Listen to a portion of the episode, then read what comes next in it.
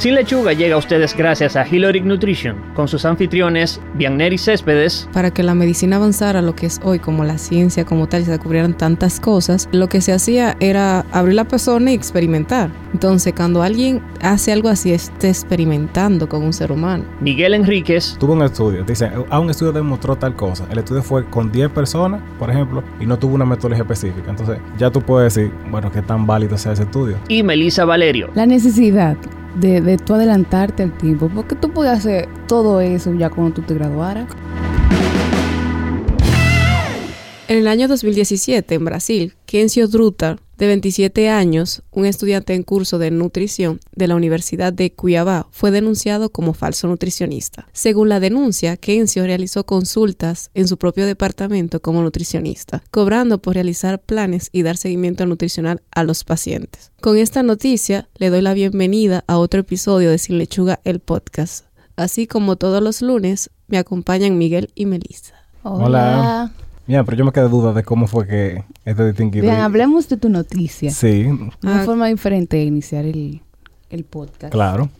En el día de hoy queremos más un debate que simplemente exponer un tema. Como ven, es un tanto controversial la noticia. Pues respondiendo a la pregunta que Miguel hizo, ¿cómo, cómo fue que él pudo hacer esto? Bueno. ¿Y dónde? O sea, ¿cómo todo? ¿Cómo fue? Bueno, ¿dónde? Fue en Brasil, tú sabes. ya esa yo la respondí. Bueno, Kenzie era un culturista, fisioculturista. Entonces, a través de, o sea, de los gimnasios en que él trabajaba, empezó a vender sus planes de alimentación. Entonces, él empezó a promocionar su, su consulta, o sea, lo que él hacía a través de las redes. Y mientras él utilizaba las redes sociales para publicitar su trabajo, empezó a recibir preguntas de si él tenía un título en nutrición, lo que llevó a que él falsificara dicha documentación. Entonces, él tomó un título de otra persona de la misma universidad y falsificó todo. Cambió el logo, o sea, cambió los datos del, del nombre. Del nombre, exacto, pero todo normal, tú lo veías y era un título, o sea, de esa universidad. Oh, y le puso que él fue en el 2016, o sea, que él se graduó el año antes y ya estaba listo para hacer su, o sea, para dar consulta. ¿Cómo lo descubrieron? Bueno, un experto en redes se dio cuenta del auge que tenía el, sitio porque se hizo famoso, o sea, de cómo iba aumentando. Entonces él decidió investigar al respecto y descubrió que él, él estaba estudiando en ese momento la carrera de nutrición.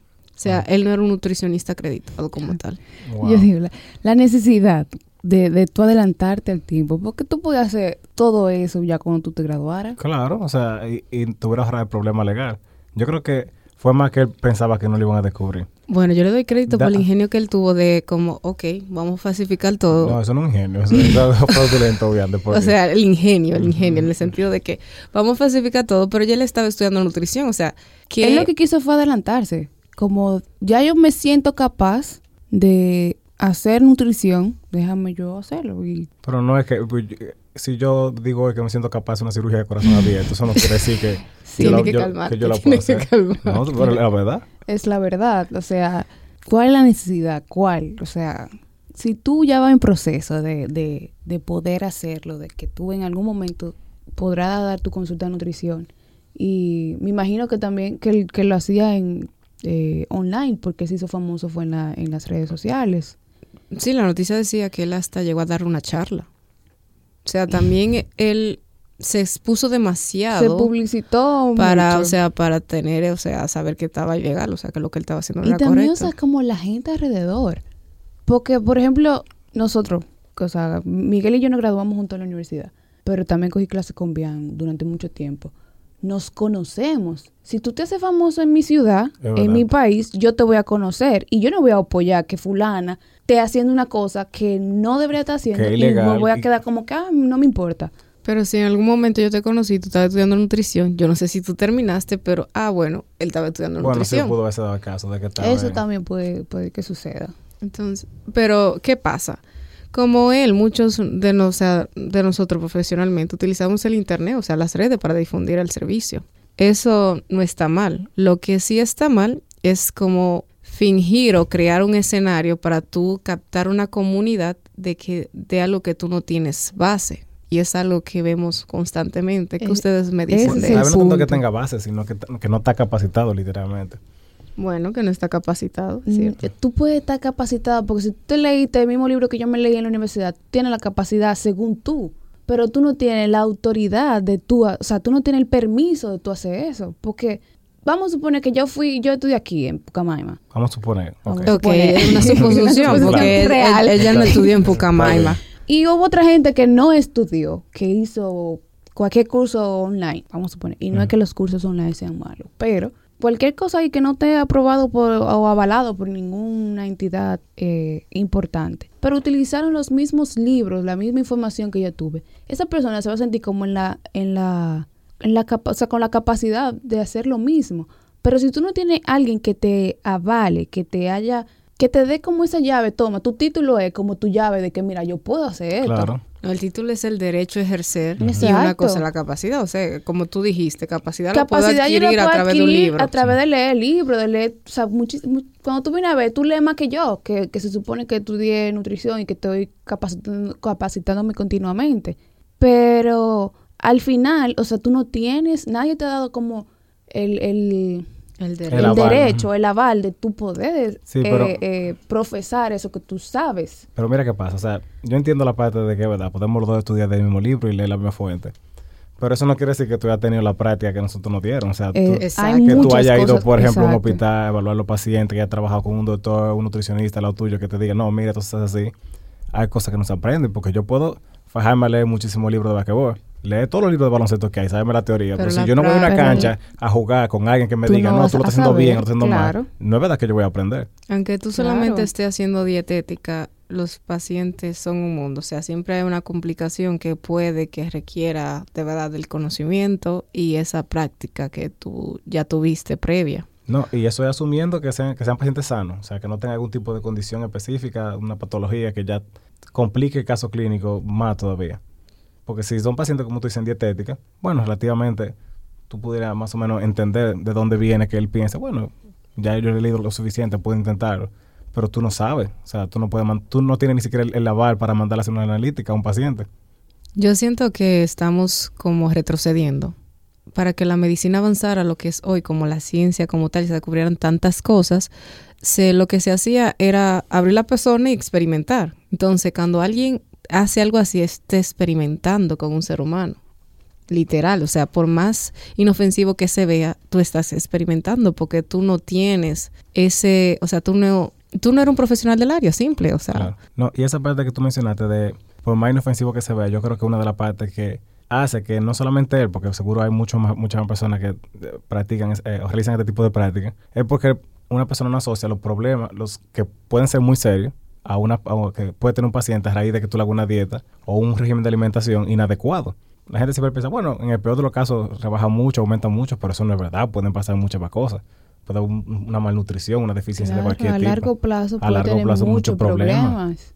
Sí, o sea, vivimos, como yo lo digo y como lo siento, que la nutrición es comprendida como tendencia, no como ciencia. Como tendencia, estamos en un auge de que todo el mundo se está interesando en lo que come, entiende que, el- o sea, la alimentación es fundamental en el desarrollo, en la salud. Perfecto, está, está muy bien. Entonces, ah, la gente está en eso, pues vamos a hacer planes, yo puedo hacer planes, o sea, porque muy internamente todos creemos que somos nutricionistas. Sí. Bueno, también el, el asunto de el que ahora todo el mundo tiene acceso a la información y que todo el mundo tiene el, el- la facilidad de que de ser visto, porque en las redes sociales tú, o sea, tú puedes postear lo que tú quieras y si tú le das cierto sentido, o sea, que como que lo que cuando tú lo leas, tú creas como que tenga sentido lo que tú estás leyendo. Si tú no sabes de lo que te están hablando, tú te lo pusieron bonito y tú vas a decir, así, eso es cierto. O sea, mira, habla con, con, Con propiedad. con propiedad, o sea, te lo dice- parece cierto. O sea, hay mucha, o sea, es muy fácil que una persona que no tenga conocimiento del área, en este caso nutrición, pues, o sea, eso es lo que nosotros sabemos. Eh, una gente que sea de fuera, o sea, que no sepa de eso, que caiga en la, en la información que está dando esa persona que dice saber de nutrición. No, pero el caso, em- no hay mejor caso que lo que pasa con la vacuna. Con la vacuna de Estados Unidos, que hay, hay personas que de verdad creen que tú no puedes vacunar al niño porque le puede traer problemas. Dios mío, pero eso no son cosas que tú esperarías en este siglo. O sea, problemas de que la gente no está vacunando a los niños y eso fue por el mismo problema de desinformación. Seguro, no he visto nunca una publicación de las que son antivacunas, pero seguro lo venden como de que todos los beneficios que tiene y le hacen creer a la gente que, que en verdad es un problema que una persona se vacune. Sí, también vemos que actualmente vivimos de lo que, o sea, de lo que se dice en las redes, de los influencers en sí. Eso también influye, porque ¿qué, ¿cuáles son los requisitos para yo tomarte a ti como, cre- como una persona creíble en las redes? Que tenga muchos seguidores. Ese es uno. Mm, Sí. Que su publicación tenga mucho like. Exacto, tiene que generar like, porque si, tú, si tú tienes mil La seguidores y nada más tienes 50 likes, Eh, tú sabes que son comprados o algo raro ahí. Sí, o sea, la interacción que tenga el- la persona en, la- en las redes sociales. la constancia también del, de, de los, o sea, de los continuos posteos, de estar Que posteando. eso es importante. Una persona, un profesional, tal vez no tenga todo el tiempo que una persona que no se dedique a, a- a su profesión, para la redundancia, te- o sea, para, para estar atento a las redes. O sea, porque obviamente tú, por ejemplo, vas a estar en tu trabajo, es un tiempo que tú no deberías estar en el celular porque tú estás trabajando, tienes cosas que hacer. Mientras que esa persona está atento, respondiendo a todos los comentarios, publicando muchas cosas, entonces se ve como que Si La- se dedica solamente a eso, O puede que sí, que bueno, tenga sí, tiempo. asumiendo porque, que o sea, se no- esa parte no es tan cerrada como de que tal vez no tenga tiempo. Ujú. Pero de que, o sea, es como difícil también, como que solamente se dedique a eso Ujú. y que sea del área de la salud. Preparar un post toma tiempo. Si es en el área de salud, toma tiempo, porque los términos que se manejan normalmente no son el mismo que uno usa diariamente. O sea, tú tienes que ver cómo tú lo pones, bueno, lo, lo plataneas, de No, verdad. No, y que tú tratas de mantener la información actualizada, porque tal vez cuando estábamos estudiando hay cosas que han cambiado y tú dices, bueno, déjame confirmar de que esto siga así, de que, que sea descubierto de tal cosa, para tú no dar una información errada. Pero en el, en el caso que estamos hablando, eh, nosotros, o sea, la comunidad actual, toma, o sea, reconocemos a los influencers como tal y seguimos lo que ellos dicen, porque nosotros ya tenemos claro como influencer una persona con credibilidad en un tema en concreto y que ya tiene su comunidad determinada. O sea, si yo sigo a alguien es porque yo me siento afín a lo que ese alguien publica o hace. Claro. Entonces, en ese sentido, hay que tenemos que ver cómo logramos discernir en un falso influencer y uno que sí es. Porque es verdad, o sea, yo no puedo cu- culpar a las personas detrás que están siguiendo el perfil, porque la información puede parecer muy verídica y tiene mucha más gente, me siento muy identificada, pero eso no quiere decir que sea la información real. Claro. Y eso es como una, yo digo que esa es una situación actual que todavía no se ha podido regular. O por Yo- lo menos aquí yo yo encuentro que es difícil regularla. Una medida que yo he escuchado que la gente dice, bueno, si esa persona está verificado es por es porque tiene que ser una gente, ¿verdad? Como recono- reconocido, o- ajá, vamos a decirlo así. Pero hay muchas personas, por ejemplo, yo he visto muchos youtubers que son de tecnología, que simplemente como que dan, son comentaristas más, más que educadores o que venden sus servicios, que eso está registrado. Entonces, esas personas no, no tienen el mismo fin que estamos diciendo ahora, pero es la idea de que no necesariamente eso tiene que ser una medida para tú asegurar que así sea. Para ¿Cuántos- nada, o ¿Cuántos sea- doctores que están, que están muy, muy bien preparados no están verificados en Instagram? O sea, No, o sea, la verificación de Instagram plataforma. no tiene nada que ver con eso, porque es algo más como de interacción y alcance que tú tengas como, como, como cuenta, o sea, como que tantos seguidores tú tienes y qué tanto tú alcanzas. O sea que la No, claro, pero- verificación ya no sirve. O sea, No, porque es que eso no te dice nada. De o sea no un sigue- parámetro No, no, para un obvio. favor. parámetro para tú. Ok.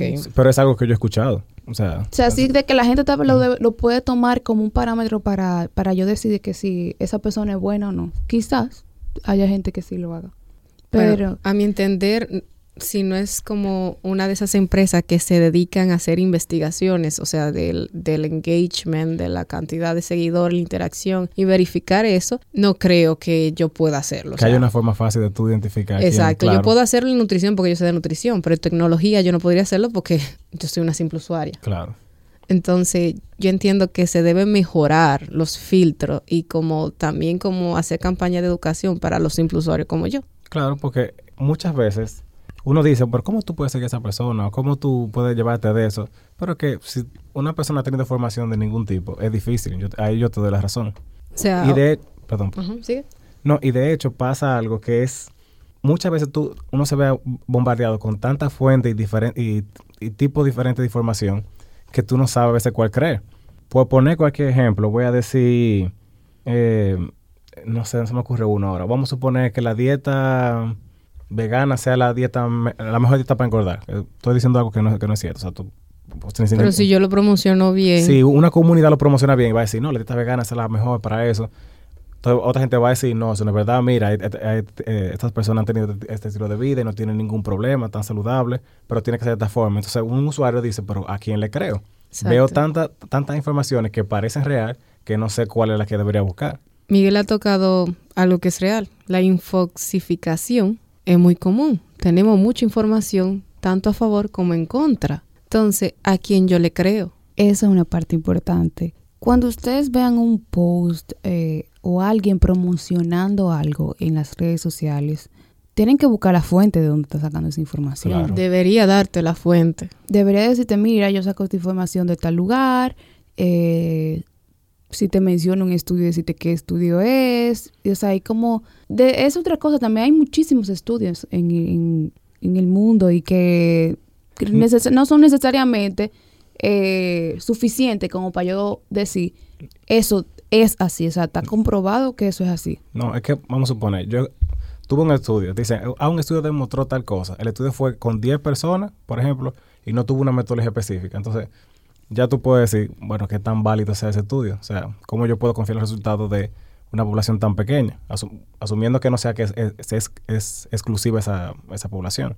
Pero pasa, o sea, pero doy la razón ahí de que si ustedes ven un tipo de información que sea como medio eh, controversial o que ustedes no estén de acuerdo, busquen fuentes certificadas, la, la FAO, OMS, fuentes que son seguras de información y contrasten lo que ellos dicen con esa fuente. Y siéntase en libertad de escribirle a la persona, si es en caso de un post, de decirle, de preguntarle por la fuente, porque si bien es cierto, esa persona, un ejemplo, investigo, puede decirte, mira, yo me basé en esto y esto, y listo, tú, tú verifica.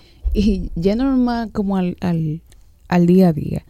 Ahora que mencionas como pregunta, o sea, investiga, pre- o sea, haz- hazle pregunta a la persona que está dándote esa información. Y, y yo recuerdo ahora de que un- una vez a alguien le pregunté algo como de que, ay, esta información, como de dónde la sacaste o, o- o dónde fue que se, que se dio eso. No, no, recuerdo realmente de qué era, de qué hablaba el, el post. Y la forma en la que esa persona me respondió, o sea, me echó un boche. Porque yo le estaba preguntando. Como que si ella lo dijo, yo no tenía que estar preguntando. Ah, ok. Y yo como mi hermana, o sea, ya ahí tú perdiste toda la credibilidad que tú pudiste haber tenido eh, lo que sea que tú estuvieras hablando. No, y el respeto va de las dos partes. O sea, yo sé que obviamente tú le preguntaste, le preguntaste con muy buen, muy buen tono y muy buen término. Claro. Pero muchas veces yo he visto en publicaciones de, de, de páginas de, de nutrición, por ejemplo, que son muy, muy válidas, que dicen, eso no es verdad, ¿de dónde tú sacas?" y, se va, y usan un lenguaje que tú dices, oye, porque ¿cómo tú le vas a responder a una gente así? Ya tú sabes que la conversación no va a ser fluida, Sí. es más como un monólogo que esa gente está teniendo contigo. Miren qué pasa en el caso de nutrición. Eh, hay muchas tendencias, hay muchas dietas, hay muchas, o sea, hay siempre tanto a favor como en contra. Y nosotros como nutricionistas tenemos un ejemplo, yo puedo estar a favor un poco de la paleo, un poco de, de la keto, un poco, o sea, un poco de todo, pero eso sé yo qué tomo de cada cosa, porque yo tengo la expertise.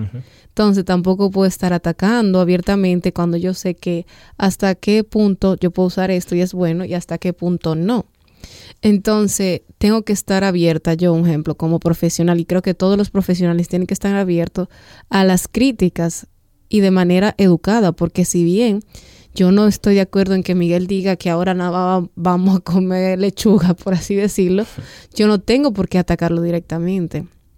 Ahora mismo, otro detalle que vemos o estamos expuestos en las, en las redes es que nos creemos con derecho, con más derecho de la cuenta y hablamos, o sea, sin, ten- sin pensar de una forma que no es la adecuada. Incluso no solo en la parte de nutrición. Eh, yo no sé si ustedes han puesto a ver influencers que son como muy de su área y todo lo que hace. Y la gente lo critica y lo critica y lo critica como si fueran hijos de ellos. Ni siquiera hijos, porque ni a tu hijo tú le hablas de esa Exacto, forma. se refieren de una forma que no, o sea, si tú tienes algo que decir, dilo, pero dilo de la manera correcta, si no, no digas nada. Claro. Y si usted cree que esa persona no está hablando lo que es y usted no, no te- váyase, deje de seguirlo, deje de estar- o sea, si a usted no le interesa la información que estén dando, siga su camino. pero tampoco, o sea, no lo promocionen, no le, no le cree interacción, porque usted comienza a estarle comentando cada vez que sube algo que eso no es cierto, que eso no es cierto. Sí, tú vas a hacerle creer, a ver a la gente de que hay algo mal, Ujú.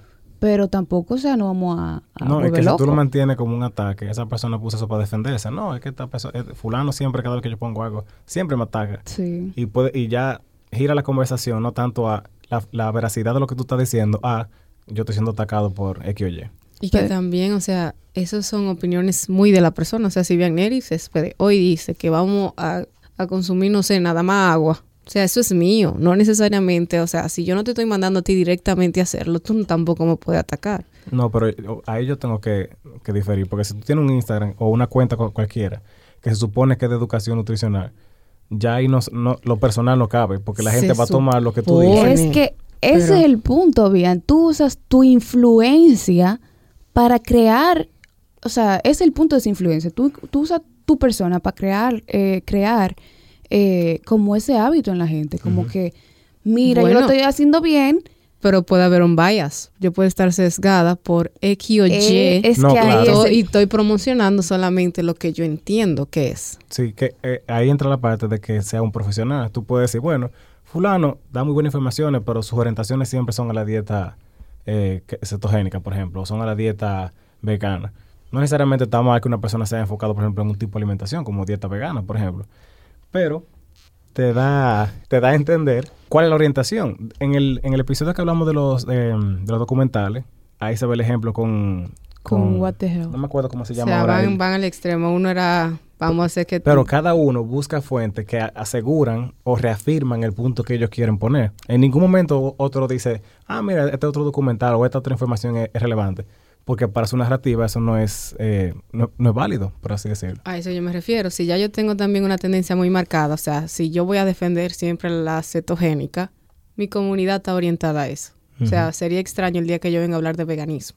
Sí, pero ya volviendo como más a los gurús de nutrición aquí, o sea, en República Dominicana o en, en Latinoamérica, que, que es donde hay muchísima gente. Me gustó que, tomas, que tocaste el término gurú.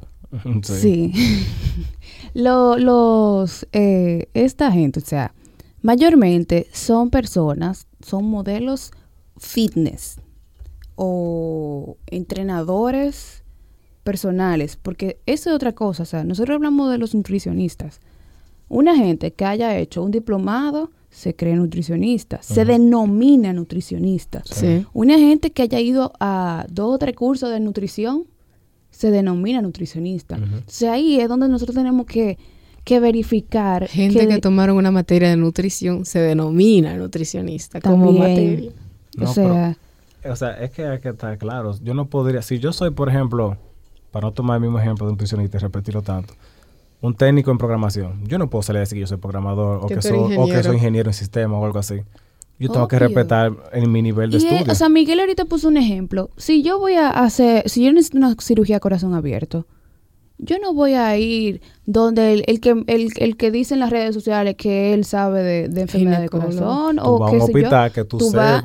exacto, Claro. tú buscas información, o sea, tú vas a un lugar que te verifique o que te acredite que esa persona sí está capacitada para hacerte tu cirugía de corazón abierto.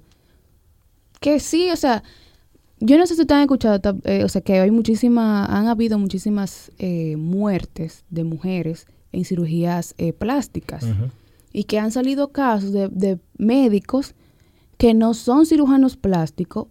La gente lo sabe porque ya han pasado, o sea, ha- han habido noticias que se, o sea, que ha salido a la luz que no son nutricionistas, no son, perdón, No son el Eh, especialista no son que necesitan en no son sí. cirujanos plásticos y la gente sigue yendo donde esas personas. Sí, tenemos un sistema de salud bastante precario porque si ya se sabe que esa persona no es eh, cirujano plástico, se le ha cerrado su lugar Consulta. donde, donde hagan su cirugía y aún así, luego de un tiempo vuelven a lo mismo. O sea, habla mucho de nuestro sistema de salud. Y de nuestras leyes. Mira, es importante ahora que tú dices eso, porque lo, hemos- lo hemos hablado indi- indistintamente, pero de lo que es el intrusismo profesional, porque es literalmente eso. Cuando tú tienes una persona que dice ser de una profesión y no, y no, no y está capacitada. no es. Entonces, hay ciertos como parámetros que se, que se tienen que tomar en cuenta cuando tú dices que una gente está haciendo intrusismo. Obviamente, primero es el título. y un título verificado, porque ya vimos el caso con el ejemplo que venía al principio. Pero otra cosa es que el, la escuela, el gremio, eh, o sea... Está reconocido como tal. Ajá, y que avale que esa persona está eh, ¿cómo, digo? Como que verifique que esa persona está capacitada para eso. Si tú tienes algo de colegio médico, por ejemplo, que dice esa persona pertenece al colegio médico, ellos no van a manchar el nombre de todo el colegio con una, con una persona que no esté... Sí, pero en el caso que Melissa planteó, es médico, o sea... Bueno, o sea, me refiero a que sea de otra profesión. Ya en el caso de médico ya es un poco más complicado. Aquí en el país sí se considera intrusismo si es entre médicos, es decir, como el que Melissa planteó. Si un, por decir una, una especialidad cualquiera, si un ginecólogo decide hacer una cirugía plástica, o sea, atribuirse como cirujano, eso es intrusismo. Lo que se toma en la medida es de quitarle la licencia y nada, o sea, y cerrarle el lugar. Pero eso no quita que él vuelva y lo, y lo ponga más adelante, porque todavía hay mucha forma, o sea, uno puede volar el sistema aparentemente. Entonces, aquí eso sí se denomina intrusismo, siempre que sea entre los médicos. O sea que si es de otra área, no. Depende. Legalmente está la usurpación de funciones y la falsedad. O sea que básicamente. O sea, si yo soy abogada y pongo una consulta de nutrición y yo como nutricionista pongo una consulta de asesoría migratoria, eso sería falsedad de documentación. Ok. Ok. O sea, eso es lo que dice el Código Penal. Hasta ahora sí. Lo, en la conversación que tuve con una abogada, eso fue lo que estuvimos hablando, porque ¿qué pasa con nuestro código penal? Es muy viejo. Y estos son como delitos modernos, por así decirlo. Antes el médico se respetaba, nadie inventaba diciéndose que era médico, se atribuía a eso. Ahora no. Ahora es más común.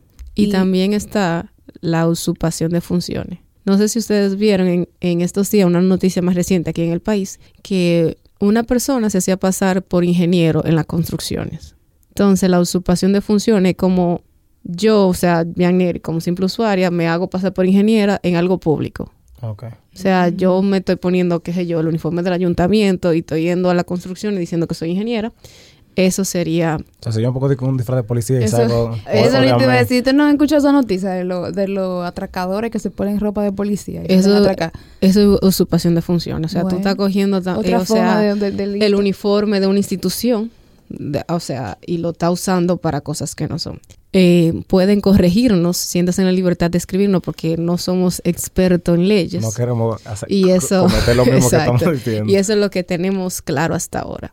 Eso es lo que nos han... Si algún abogado no está escuchando y puede aclararnos y retroalimentarnos, corregirnos si, si, se, si dije algo fuera de lugar, siéntase en la libertad. Después de aclarar lo que contempla el sistema y la salvedad que acabo de hacer, queremos eh, concluir el episodio de hoy. Básicamente fue un conversatorio, como pudieron ver, expresándonos de algo que es muy común y entiendo que no solo nutricionistas estamos expuestos a esta situación, sino cualquier profesional que vende un servicio que ya tiene una gran demanda y las personas ven ese nicho y quieren hacerlo también. Y nada, también que seamos más eh, críticos, como dice bien. Ah, gracias. A la hora de a la hora de pagarle a alguien. Porque al final tú, tienes que pagar un servicio para que esa gente te digan como que eh, haz esto, haz aquello. O sea, antes de nosotros dar nuestro dinero, vamos a verificar que quien, a quien le voy a pagar sea la persona adecuada para que me ayude con mi problema. O sea, no simplemente nos llevemos de, de, lo que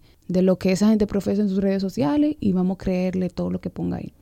No, yo también, o sea, siguiendo esa misma línea, hay que hacer la salvedad de la diferenciar eh, influencias o, personas que ofrezcan educación en el área que sea, educación nutricional, educación en informática, en el área que sea, y la persona que vende un servicio. los dos tienen ciertas precauciones, ya tú explicaste muy bien lo de la persona que te vende un servicio. En cuanto a las cuentas que son de información o con fines de educar, traten, traten de contrastar siempre la información con fuentes que ustedes consideren que son verídicas. Ya dijimos, por ejemplo, la OMS y la FAO, para saber hasta qué punto puede, se puede confiar en esa información. Hemos llegado al final de este episodio. Recuerda seguirnos en nuestras redes sociales como Sin Lechuga RD en Instagram y Facebook y en la plataforma de podcast de su preferencia. En la descripción del episodio podrán encontrar las fuentes bibliográficas que utilizamos para desarrollar el tema de hoy.